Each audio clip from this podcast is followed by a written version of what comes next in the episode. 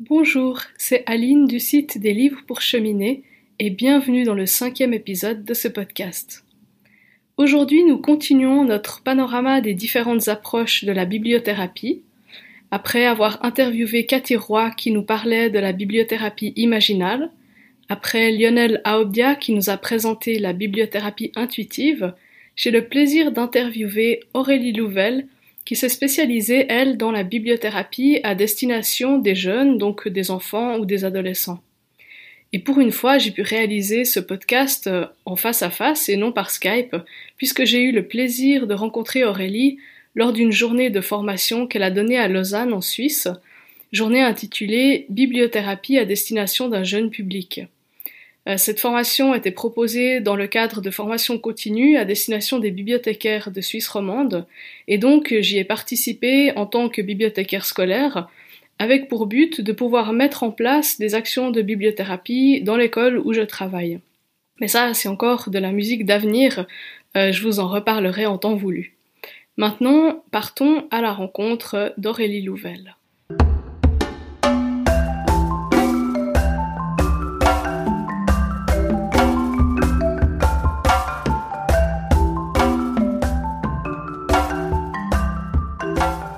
Bonjour Aurélie, euh, merci d'avoir accepté euh, mon invitation pour euh, cette interview.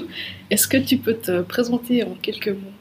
Alors donc je suis Aurélie Louvel, donc je suis professeure documentaliste depuis quelques années. Je travaille dans un petit collège de Normandie voilà, depuis, depuis quelques temps et donc je suis également formatrice en bibliothérapie en Suisse notamment où on m'a appelée donc pour pour faire deux formations euh, depuis euh, deux ans. Donc formation euh, bibliothérapie auprès d'un jeune public.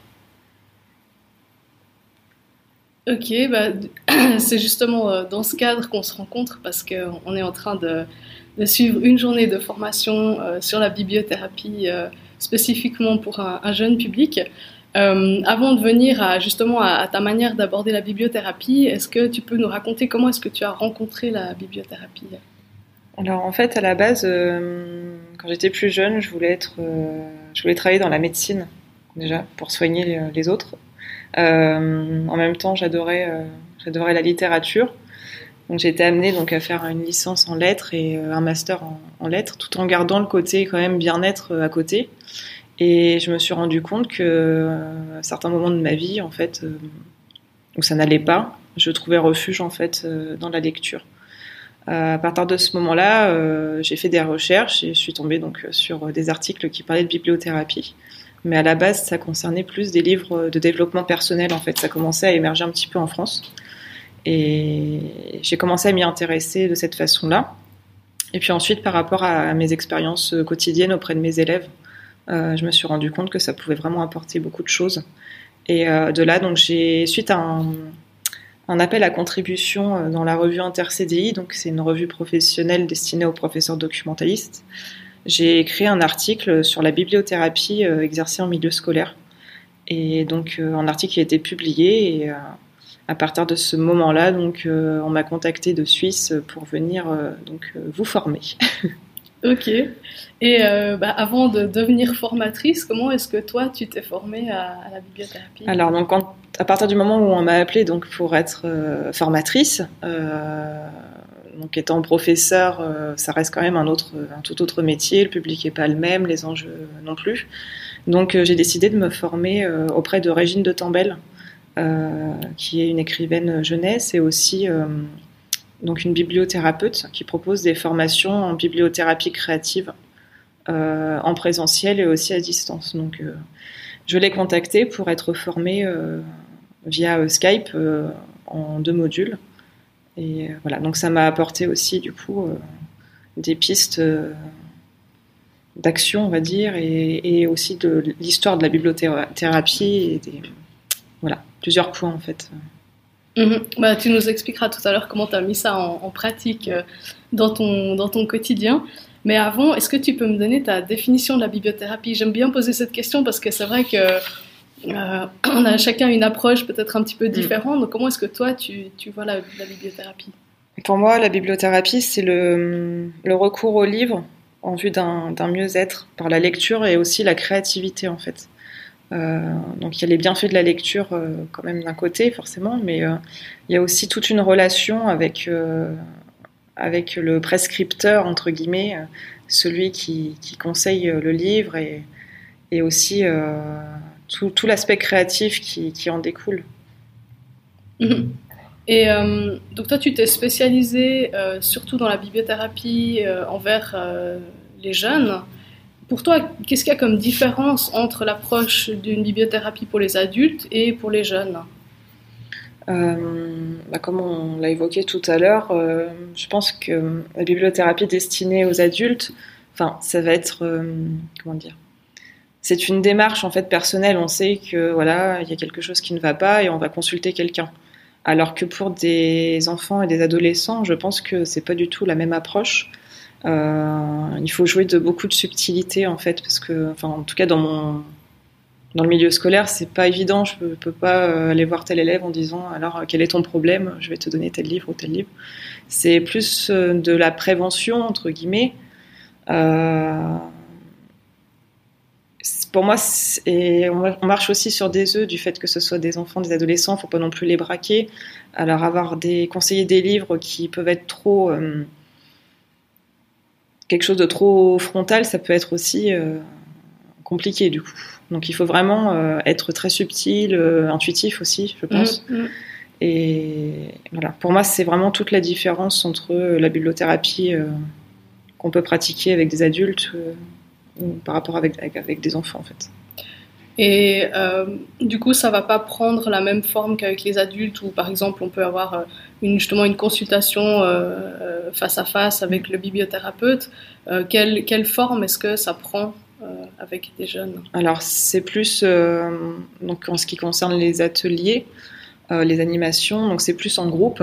donc avec des sélections d'extraits, des textes métaphoriques qui peuvent parler à, à tout un chacun en fait, et euh, c'est plus axé là-dessus.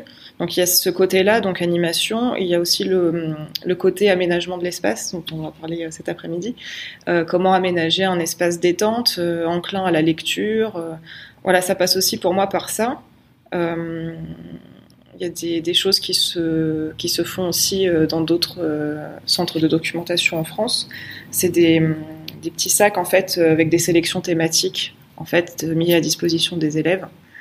Euh, donc il y a cet aspect-là, il y a le côté numérique aussi. On, peut faire des sélections par rapport à des thèmes bien précis, le divorce des parents, euh, euh le mal-être, etc. On peut mettre tout ça à disposition des élèves. Ensuite, c'est à eux aussi de, se diriger vers ça. En fait, on peut pas non plus être euh, côté frontal, comme on disait tout à l'heure. Et donc voilà, il y a un peu plusieurs, plusieurs aspects en fait c'est un peu en fait comme si on, mettait en place des choses à leur disposition et puis qu'on les laisse libres de, de profiter, sans, sans, sans, dire qu'on fait de la mm. bibliothérapie, on les, on les amène en fait à, à lire. On les guide. Euh, Après, euh, là, cette année, donc on, avec une classe de sixième, on fait de l'incitation à la lecture. Et euh, pour la première fois, j'ai fait un petit guide donc du lecteur avec un petit test aussi. Donc on peut se servir beaucoup des tests pour affiner le profil lecteur et ensuite orienter les élèves vers les livres qui leur correspondent. Et donc dans ce petit guide, donc il y a ce test, euh, la sélection d'un livre, donc une fiche de lecture, on va dire euh, basique, et à la fin j'ai rajouté donc euh, des questions bibliothérapeutiques. Donc le mot a été posé quand même. Mhm. C'est pas forcément évident, mais voilà. Et donc, alors, question bibliothérapeutique, je vais pas poser des questions intimes non plus aux élèves parce que c'est pas mon domaine, je suis pas psychologue. Mais ce sont des questions sur les personnages, en fait en quoi euh, tel personnage te ressemble, euh, à la place, quelle solution euh, aurais-tu trouvé Enfin, qu'est-ce que tu aurais pu faire de plus? Si tu devais réécrire la fin de l'histoire, qu'est-ce que tu aurais pu faire? Et tout ça, en fait, ça va, ça va, il va y avoir le côté identification au personnage. Ça va, ça peut apporter des solutions. Enfin voilà, tout ça, ça mène sur sur des pistes en fait, et ça peut enclencher un cheminement dans la tête des enfants en fait. Mmh.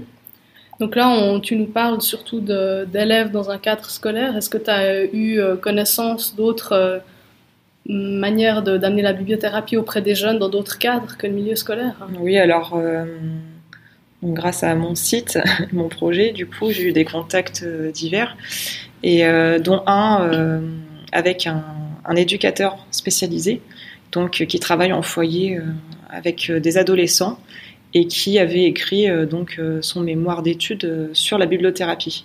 Donc lui aussi s'était heurté au problème du mot thérapie. Donc il avait dû changer, bref. Et voilà, tout ça pour dire que c'est pas évident non plus, mais il met euh, lui aussi à son niveau des choses en place euh, dans sa structure.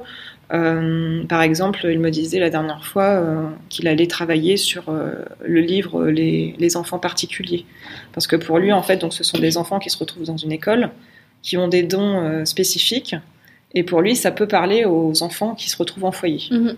Voilà, donc il y a le côté identification et il met ces choses-là en place. Il a créé, euh, mis de l'ordre dans la bibliothèque parce qu'il n'y avait pas forcément de choses qui étaient faites quand il est arrivé.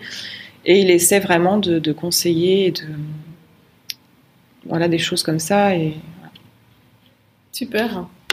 Euh, donc si on, s'il y a des bibliothécaires ou des documentalistes qui, qui, nous écoutent et qui se disent tiens j'aimerais mettre en place quelque chose dans ma bibliothèque, alors euh, évidemment on peut venir de demander des conseils ou suivre une formation que tu proposes.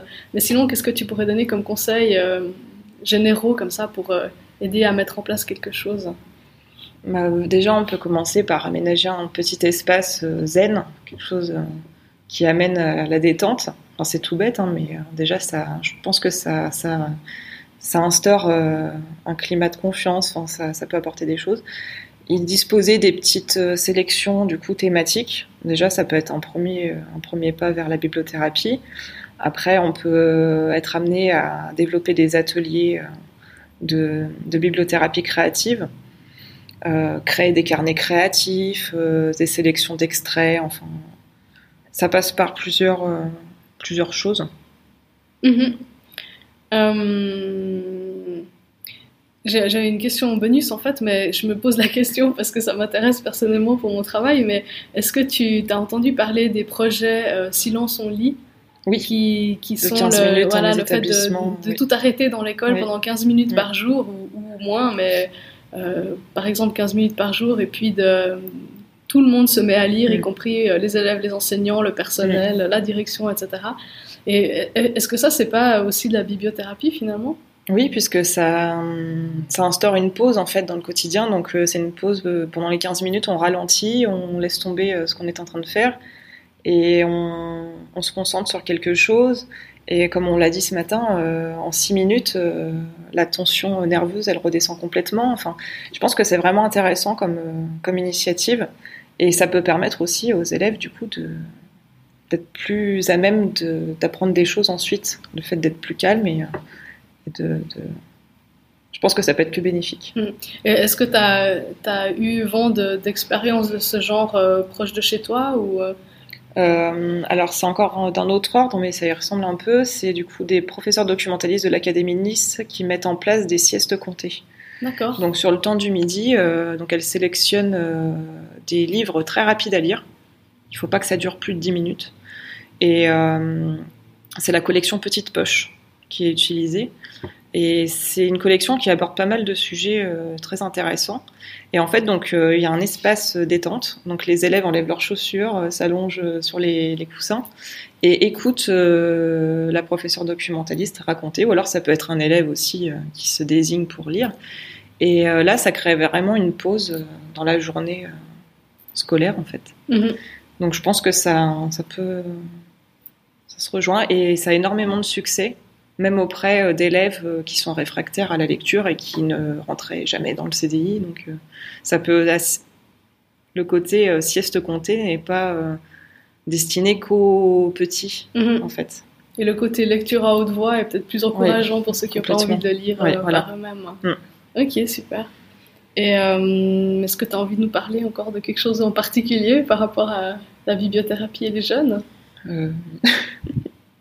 Non, bah après, je, bah, je tiens un site euh, Bibliothérapie Jeunesse euh, dans lequel j'essaie de me tenir au courant de l'actualité euh, sur le sujet.